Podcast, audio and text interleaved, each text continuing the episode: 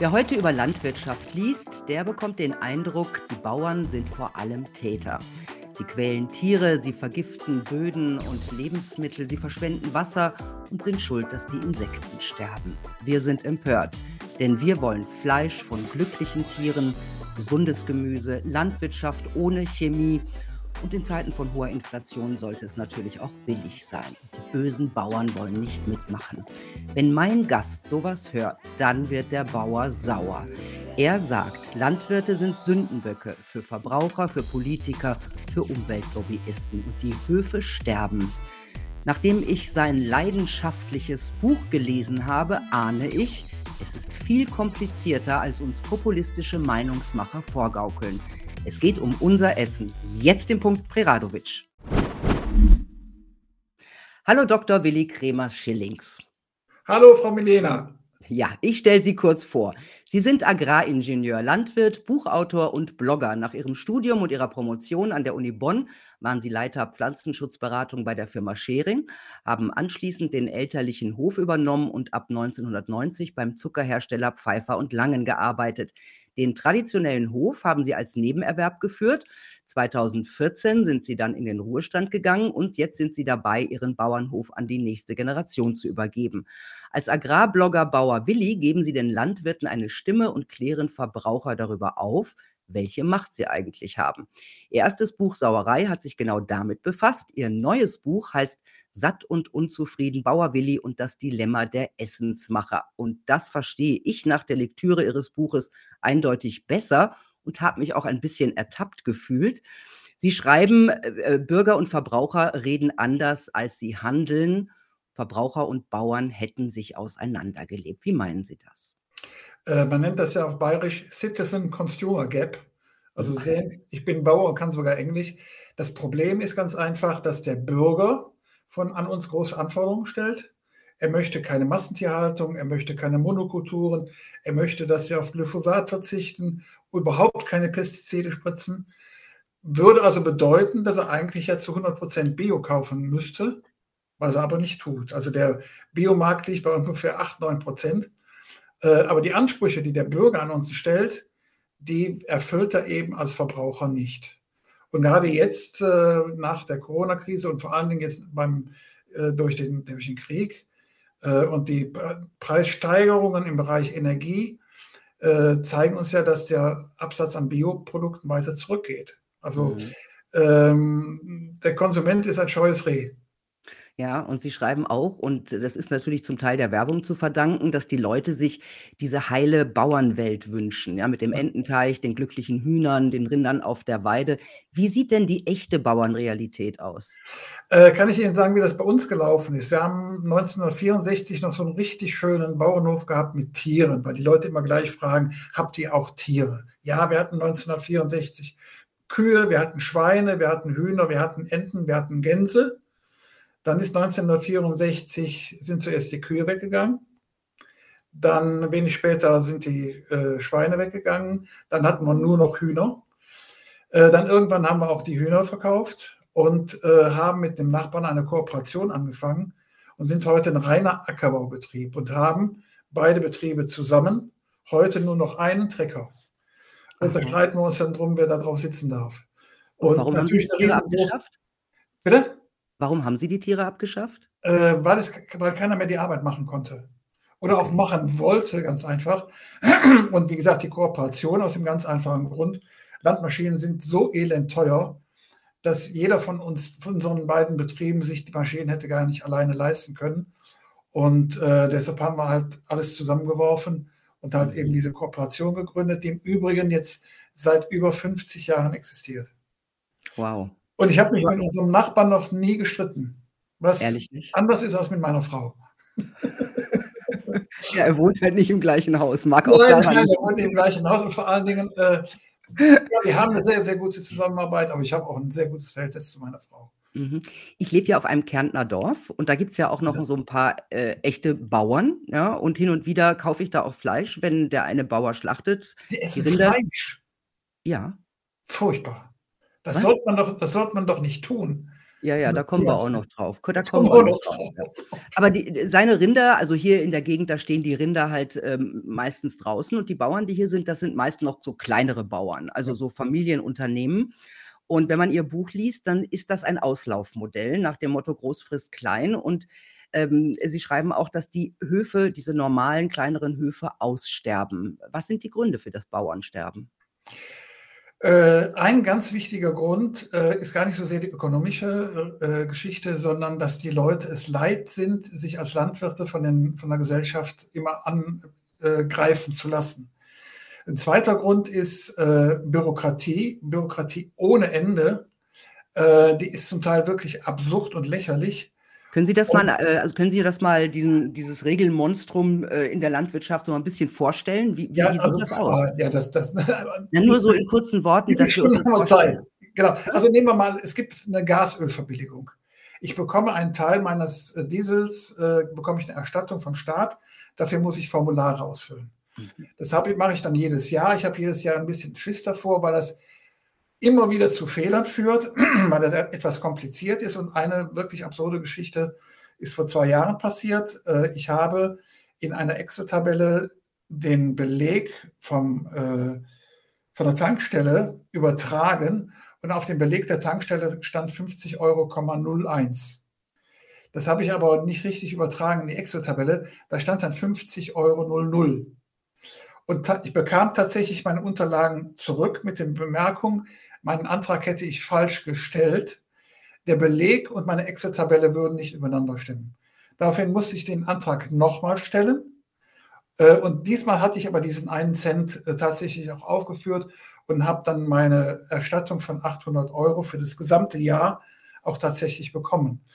Und 'ne andere Geschichte habe ich jetzt vor Kurzem gehört, hat mir 'n Kollege geschickt, der hatte, äh, einen Aufwand von 18.000 Liter Diesel und, äh, die kontrollierende Behörde hat festgestellt, dass 0,36 % 0,36 Liter falsch angegeben waren.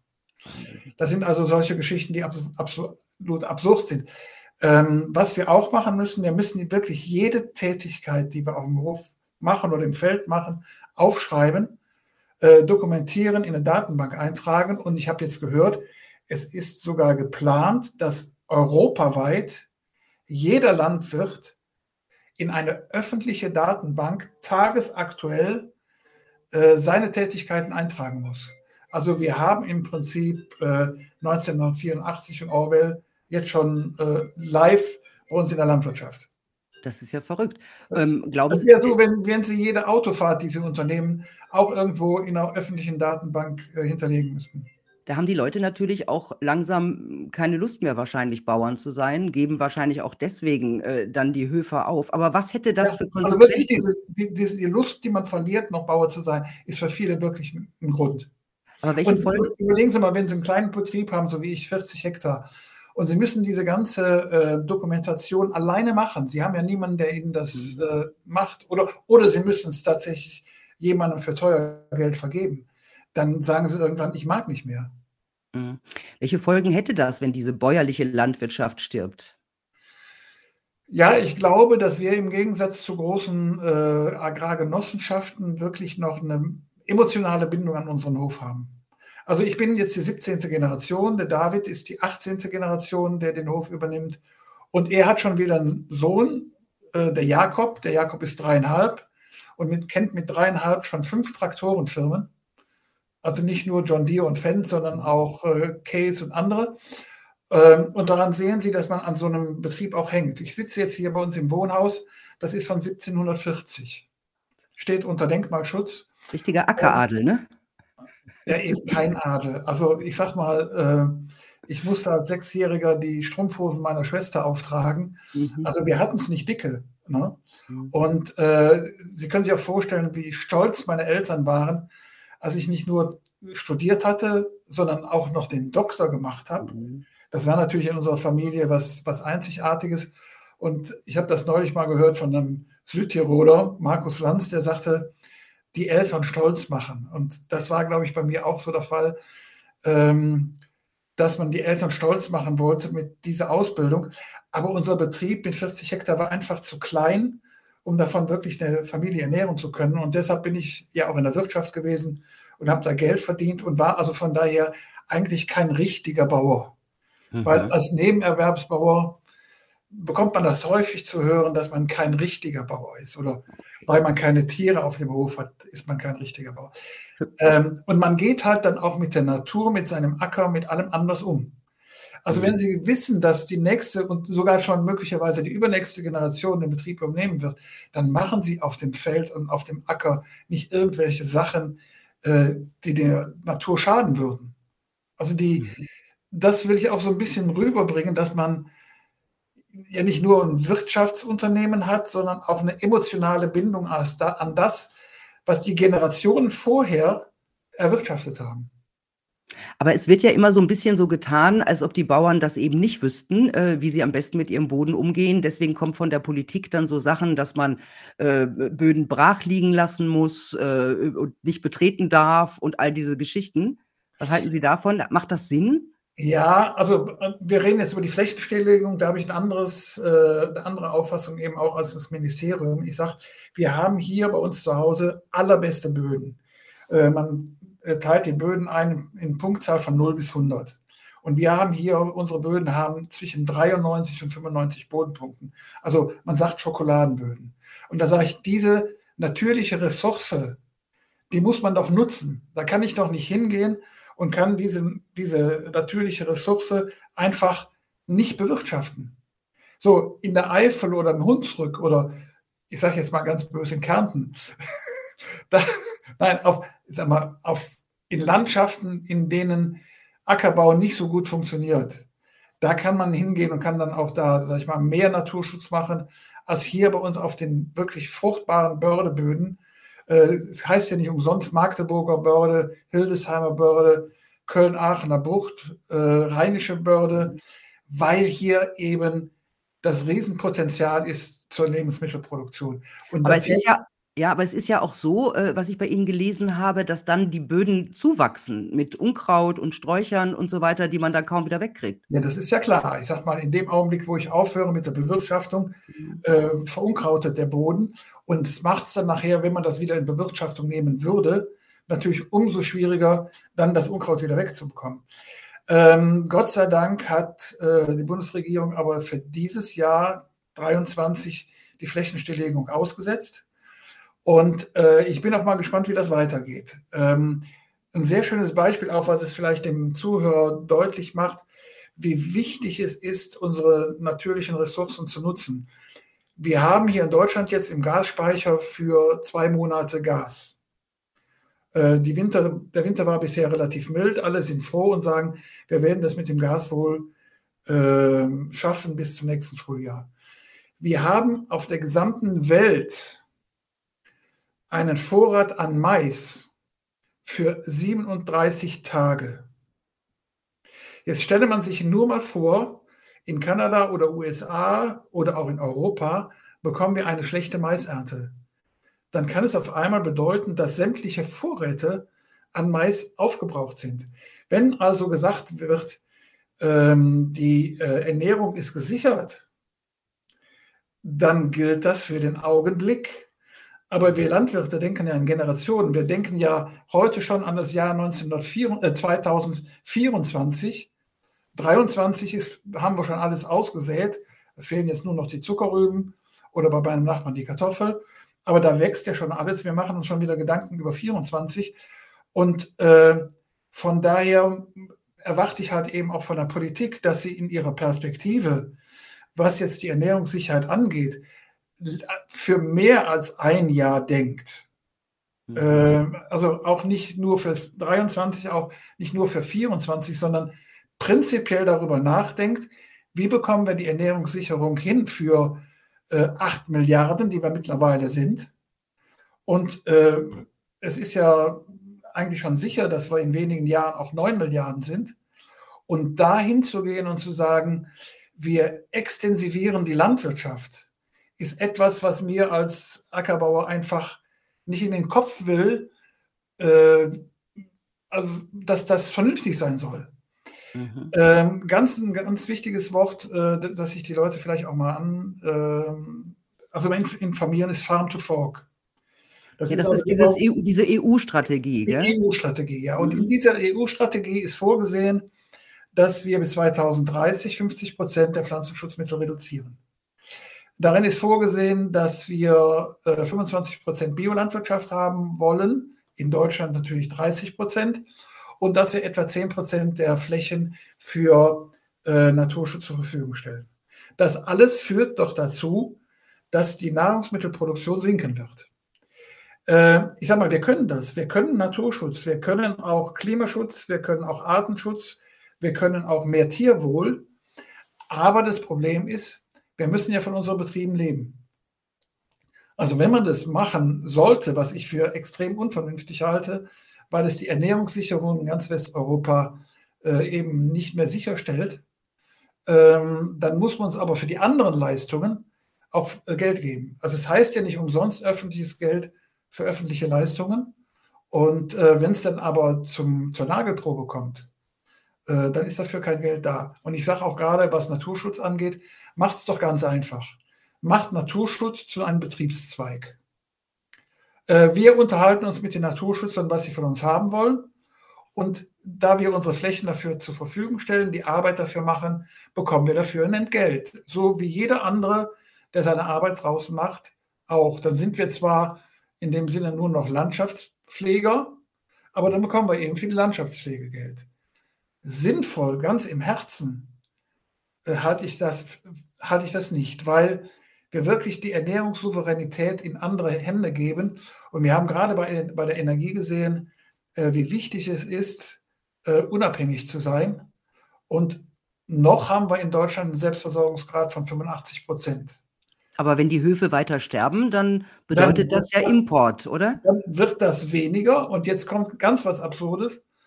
Äh, unsere Flächenstilllegung führt eigentlich dazu, dass dem Naturschutz ein Bärendienst erwiesen wird.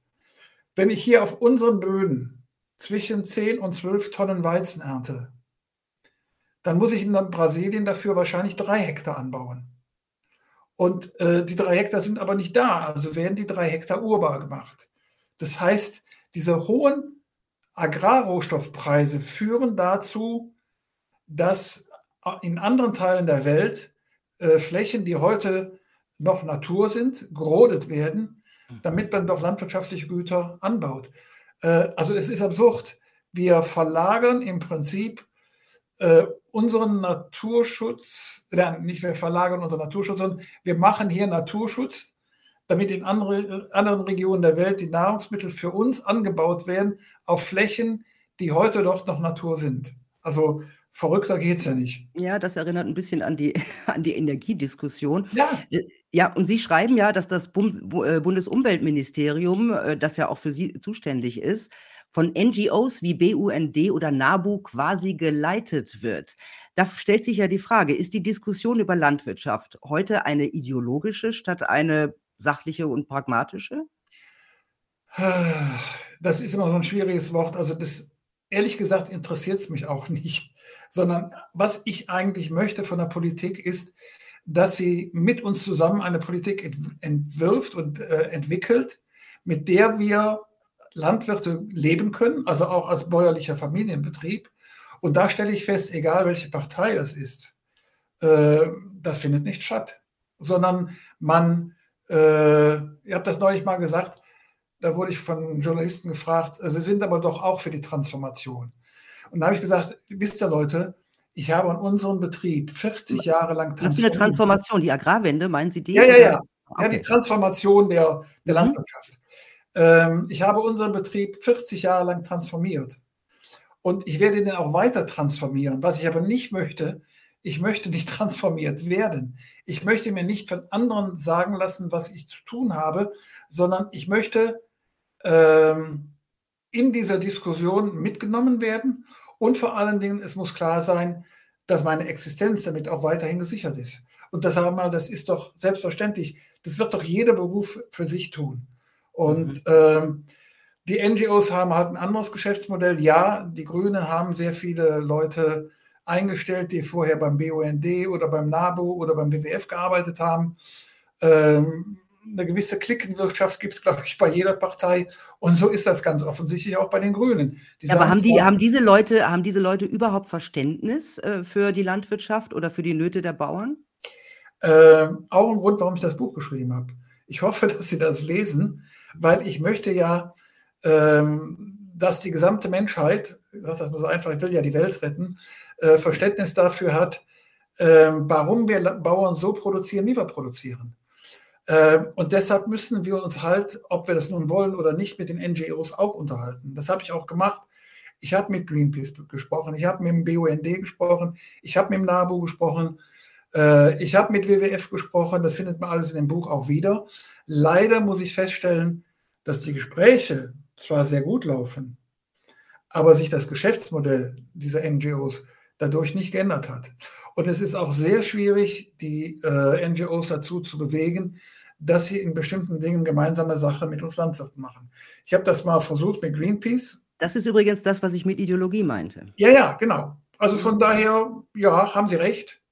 Äh, habe das mal nochmal, um den Satz zu Ende zu bringen, mit Greenpeace versucht. Und zwar äh, ein großes Problem ist ja für uns der Lebensmitteleinzelhandel, der ja die Preise drückt, bis das Blut spritzt. Ne? Und äh, das sieht Greenpeace auch so. Und dann sage ich, liebe Leute, dann lasst uns doch Greenpeace und Landwirte zusammen eine Aktion fahren, dass das dem LEH klar wird. So, und an der Stelle war aber Ende der Diskussion. Man hat sich da so gewunden und äh, es kam eben nicht zu dieser gemeinsamen Aktion. Und ich glaube deshalb, weil die Kooperation zwischen Lebensmittelhandel und NGOs sehr, sehr groß ist. Man, man hilft sich gegenseitig. Äh, die Reves und die Billas und die Aldis dieser Welt spenden ein paar hunderttausend Euro an die NGOs äh, und die halten dafür still. Also das, äh, glaube ich, würden sogar die NGOs zugeben.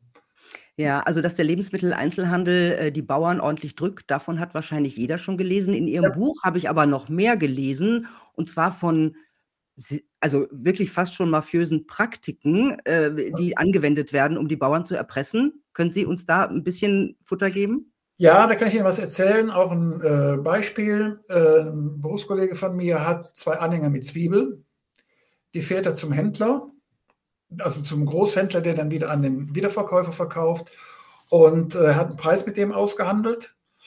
Und äh, er kippt diese zwei Anhänger mit Zwiebeln dort ab und äh, ist eine Stunde unterwegs, bekommt dann ein Telefonat von dem Händler, was er denn mit diesen faulen Zwiebeln machen wollte, sollte. Äh, er könnte die Zwiebeln wieder abholen. Das ist eine beliebte Methode von Einkäufern, also auch vom LEH, um den Preis zu drücken. Denn er erwartete, dass er sagt, du pass mal auf, ich lade doch jetzt nicht die zwei Anhänger wieder voll und fahre die wieder nach Hause. Lass uns mal über den Preis reden, dann kannst du die da halten. Hat er aber nicht gemacht, weil er die Tricks kannte.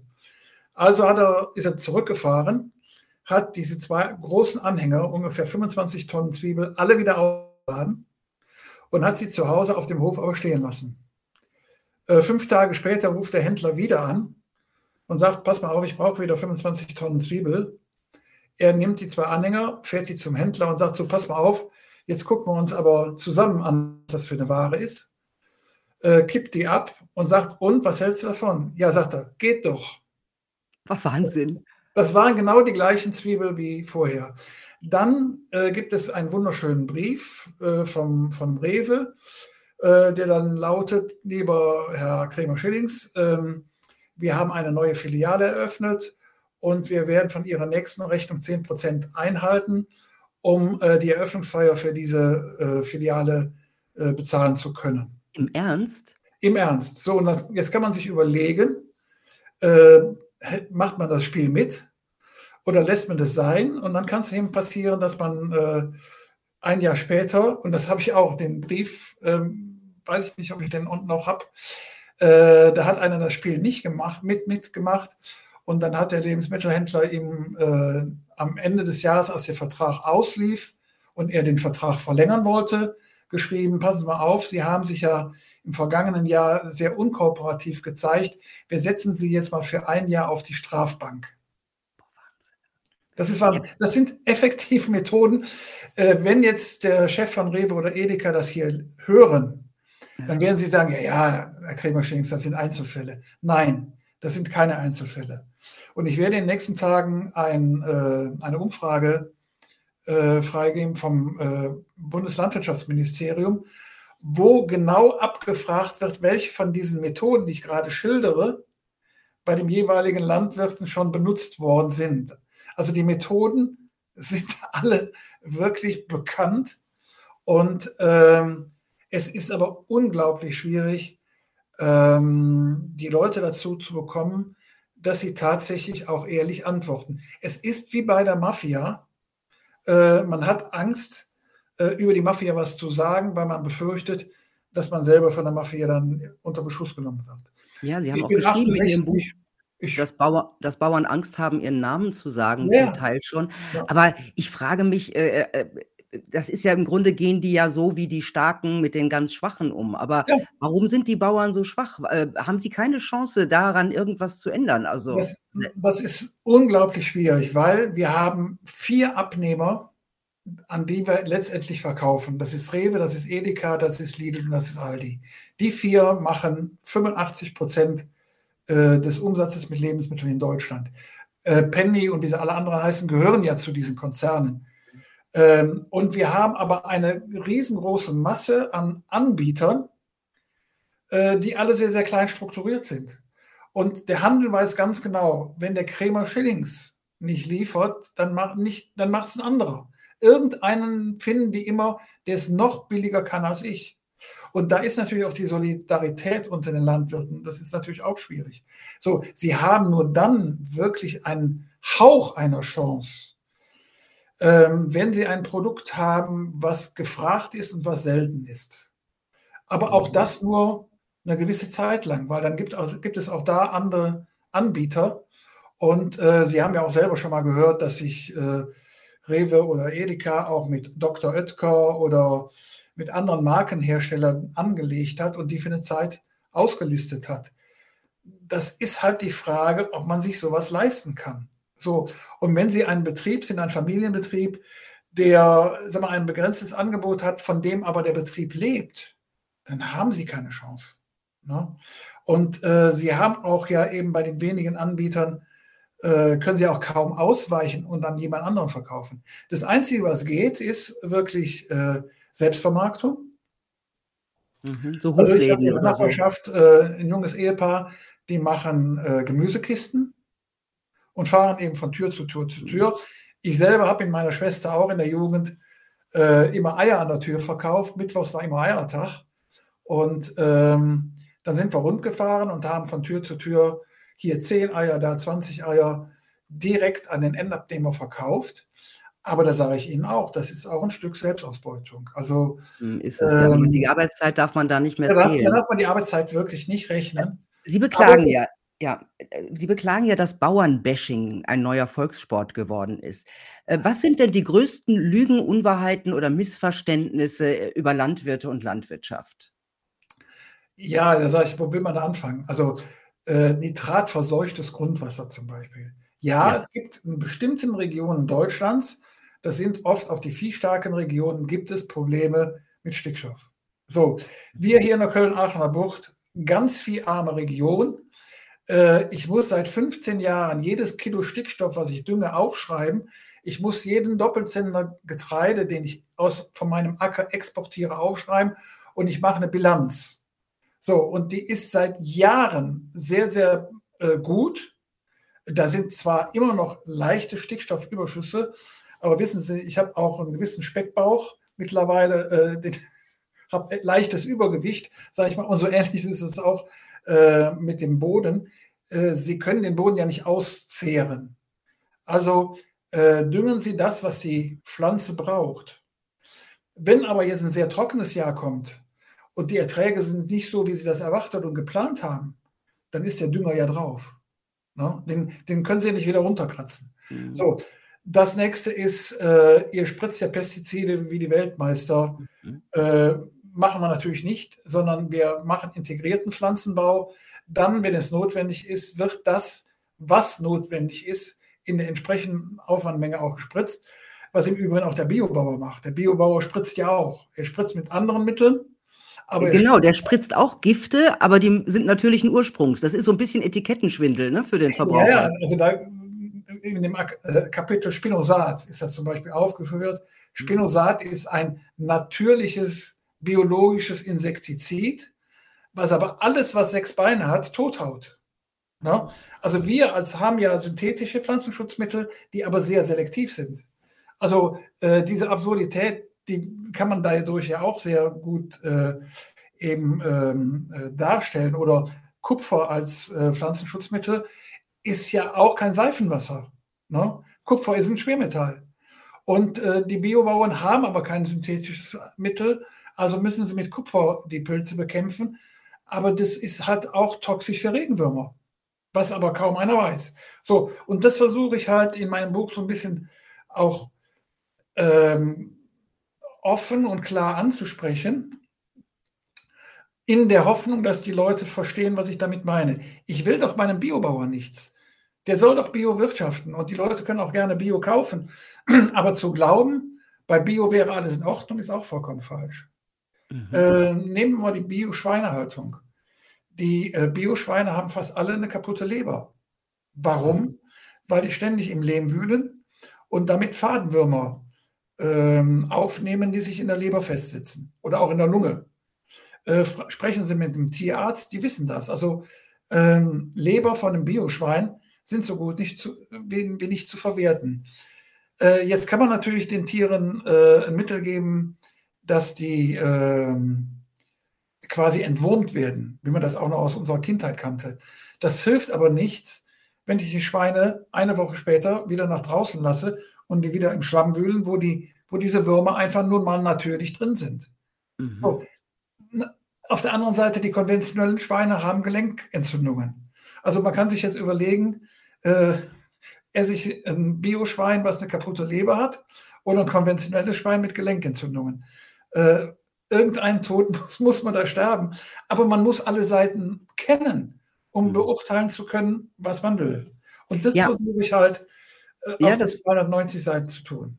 Ja, das machen Sie ganz schön. Also, es ist sehr dicht, muss ich sagen. Ich musste mich dann von 'n paar Sachen trennen, weil wir nicht alles besprechen können, aber das steht ja dann im Buch. Ja. Ähm, Insektensterben ist ja auch so etwas, wofür die Bauern unter anderem verantwortlich gemacht werden. Zu Ja. Recht? Äh, auch da wieder am besten 'n Beispiel.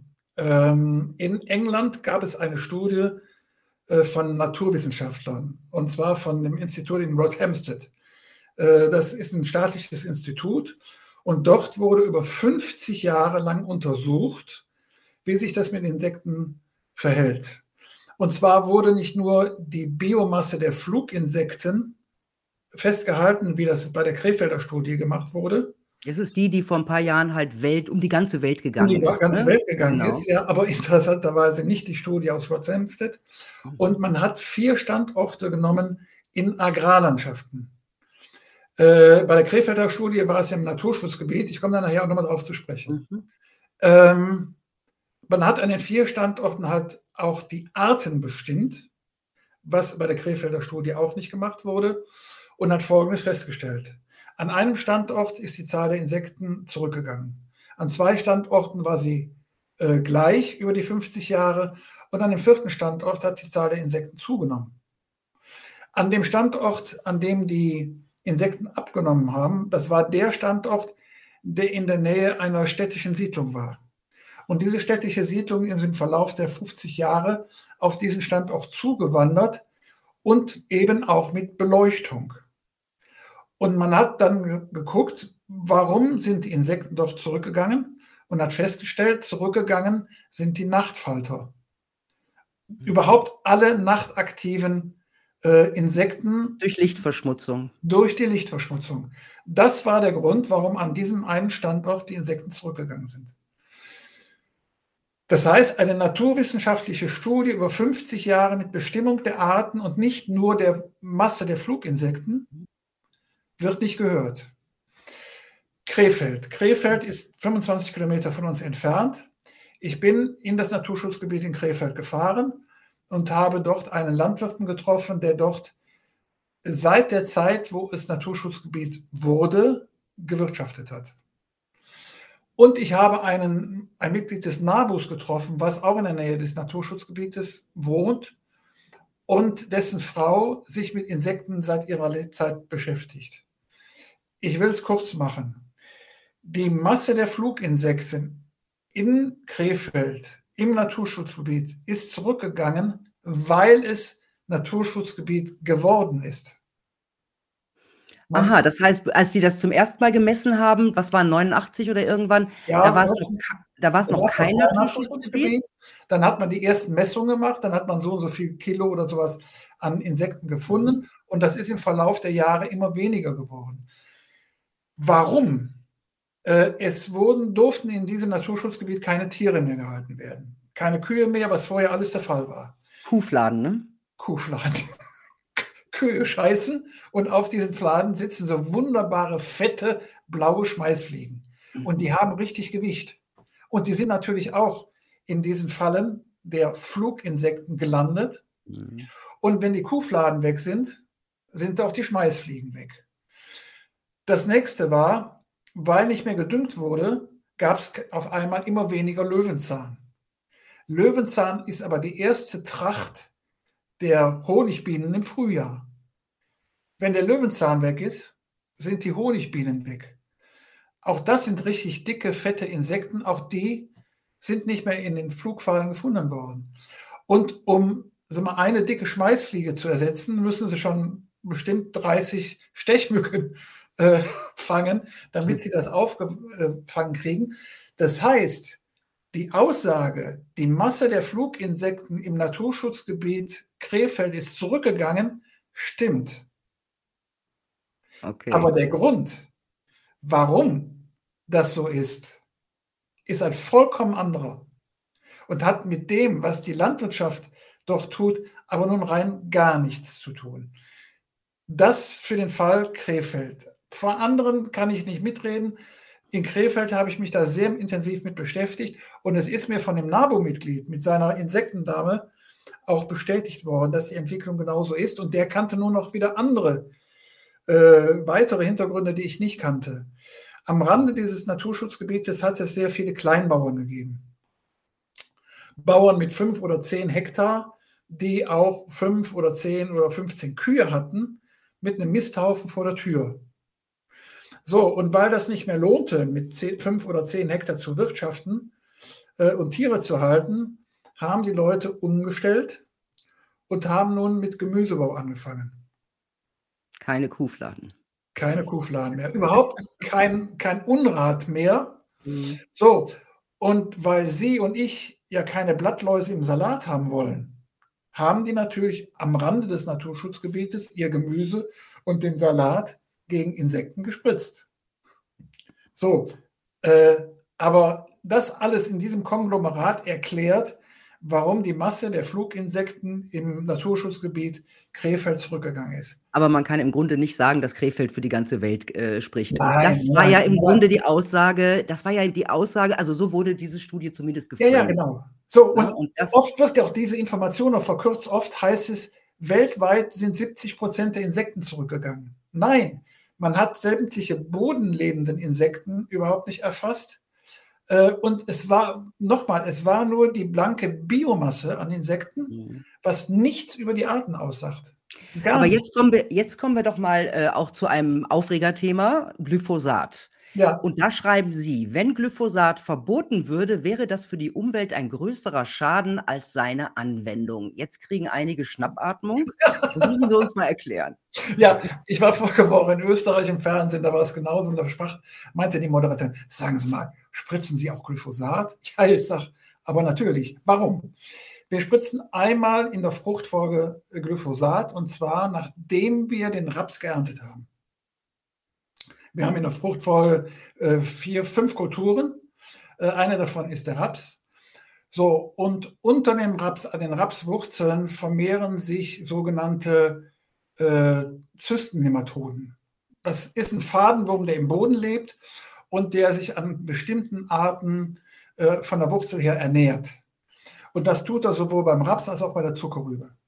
Beim Raps schadet er nicht, aber bei der Zuckerrübe schon. Das heißt, wenn ich diesen nach der Ernte den Raps, der dann noch ausgefallen ist, also der bei der Ernte nicht erfasst worden ist, äh, zu groß werden lasse, dann vermehrt sich diese Zystennematode und schadet dann dem, äh, der Zuckerrübe in der Fruchtfolge. Also muss ich doch gucken, dass ich äh, verhindere, dass er sich vermehren kann, also dieser Nematode.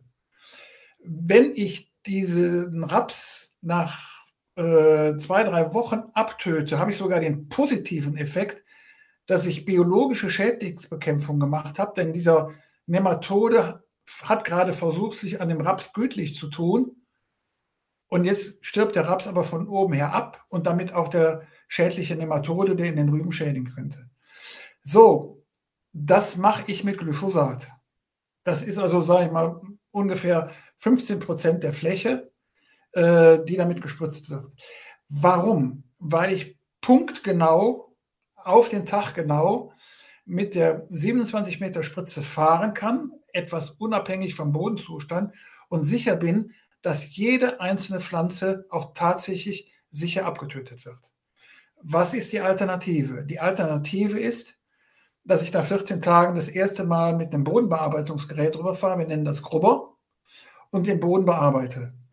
Damit sterben die allermeisten Pflanzen ab, aber eben nicht alle.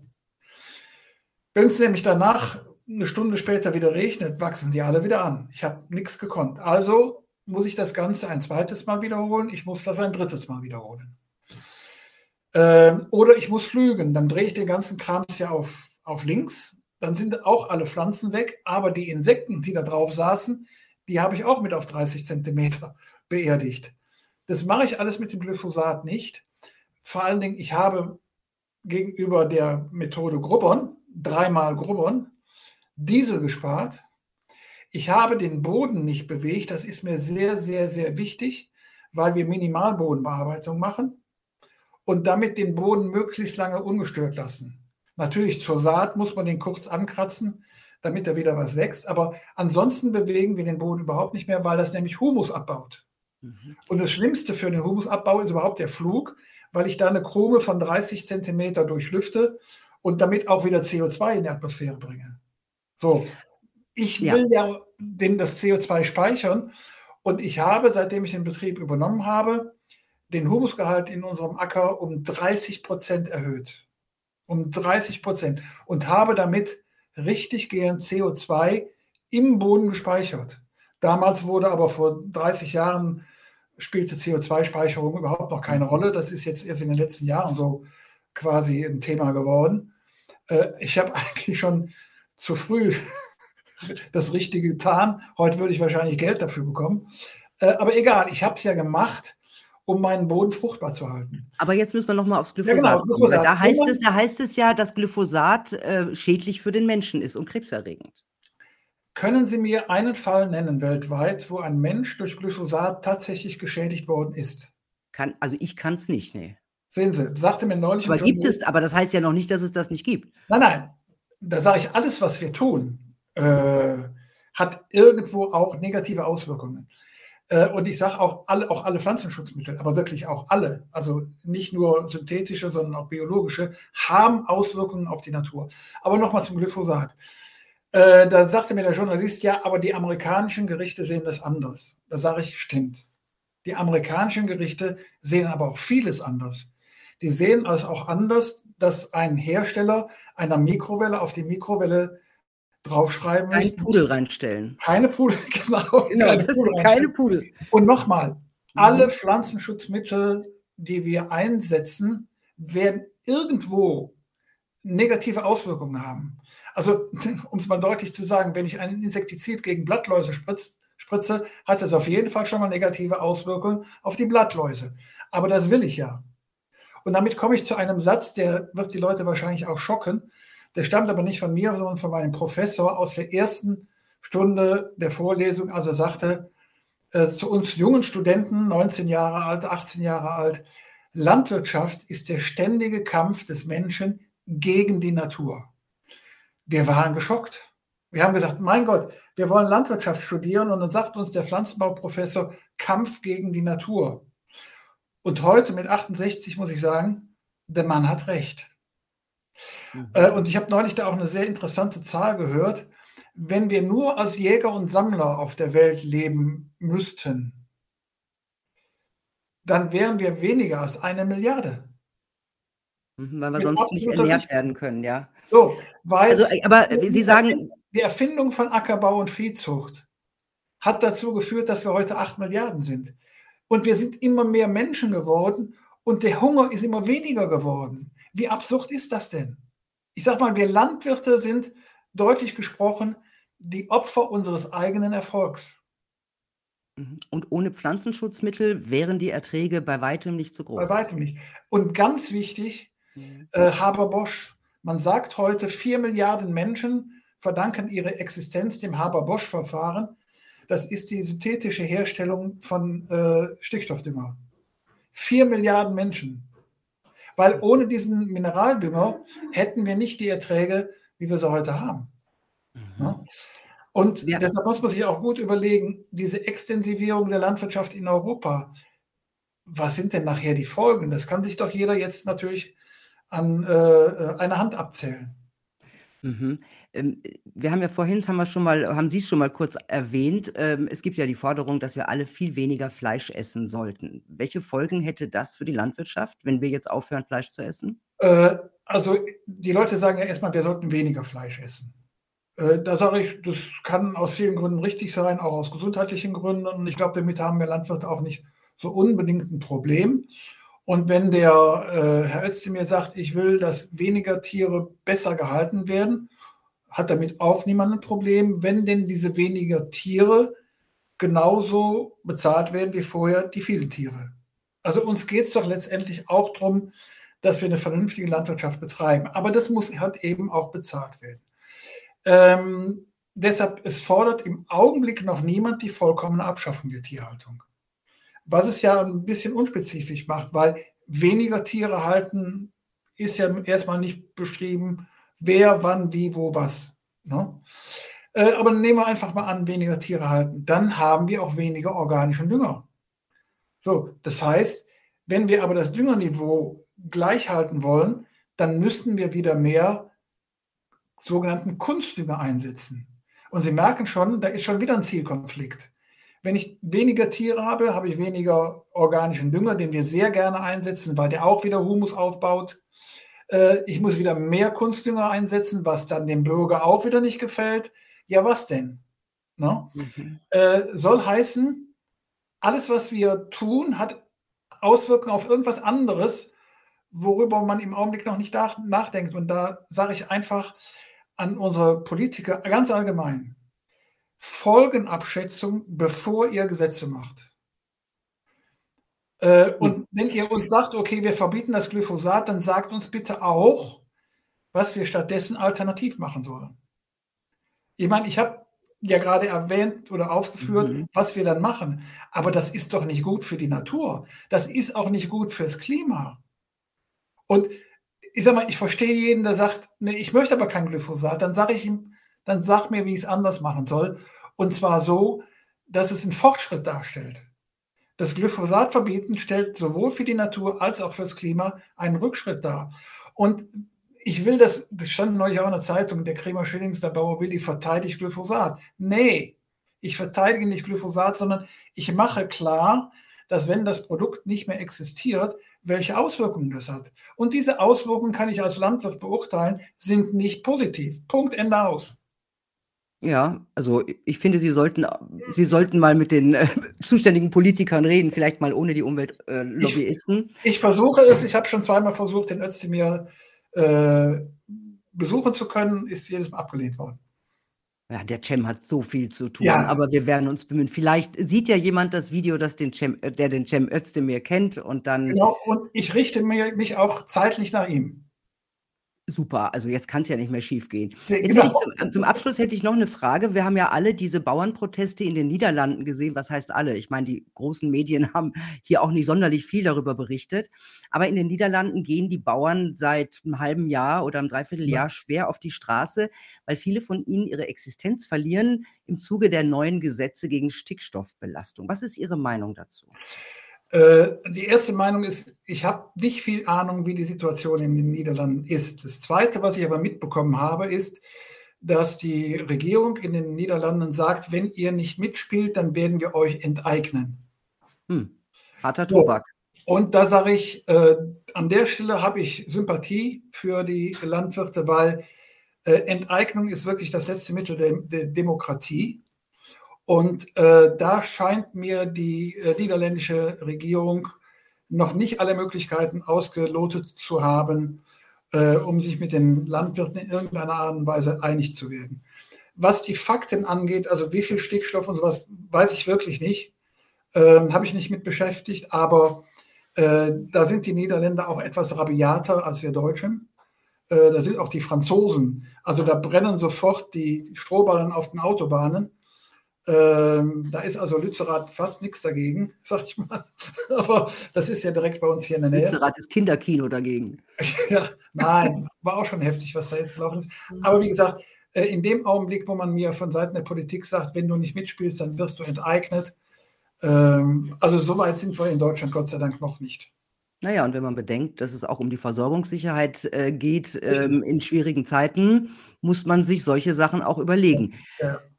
Dr. Kremer-Schillings, das war sehr informativ, sehr unterhaltsam. Vielen Dank. Ich habe aus dem Gespräch, aber auch aus Ihrem Buch extrem viel gelernt. Ich kann das jedem ja. nur ans Herz legen, der sich mal über Landwirtschaft von der anderen Seite informieren Eben. möchte. Und es ist locker geschrieben und man kann es gut durchlesen. Ich habe es in zwei Tagen geschafft. Prima. Also, so. ja, vielen Dank, dass Sie da waren. Vielen Dank, dass ich mit Ihnen reden durfte und meine Ansichten hier auch mal äh, zur Sprache bringen konnte. Wichtig. Danke. Tja, Leute, es ist schon verrückt, bei wie vielen Themen geframed wird, wie Politik und Medien versuchen, Kompliziertes ganz einfach in Gut und Böse aufzuteilen. Hauptsache, die Ideologie stimmt, meine ich. So, und das Einzige, was dagegen hilft, ist informieren, informieren und informieren. Und vielleicht auch Punkt Preradovic gucken. Ich wünsche euch eine gute Zeit. Bis bald.